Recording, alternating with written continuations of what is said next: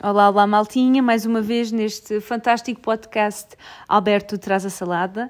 Como sempre, a nossa convidada muito especial, Filipa. Uh! Yeah!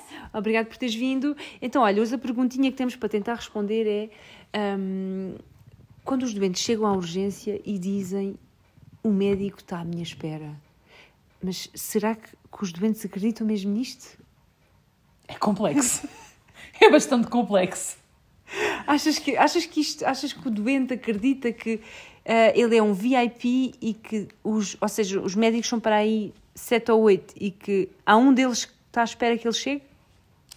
Olha, eu acho que o único sítio onde estão à espera é na casa dos pais e não sabemos. Isto não é a casa da família. Isto não é a casa da família. E tem que avisar que vai. Exatamente. Isto não é a casa da família onde estão, onde estão sempre de braços abertos para receber.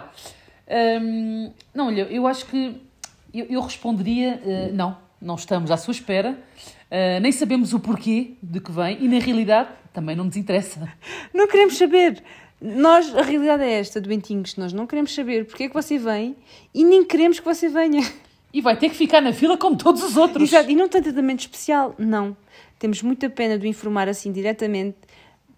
Fica na fila à espera como toda a gente e ninguém está à sua espera. É tudo. É tudo. Até à próxima!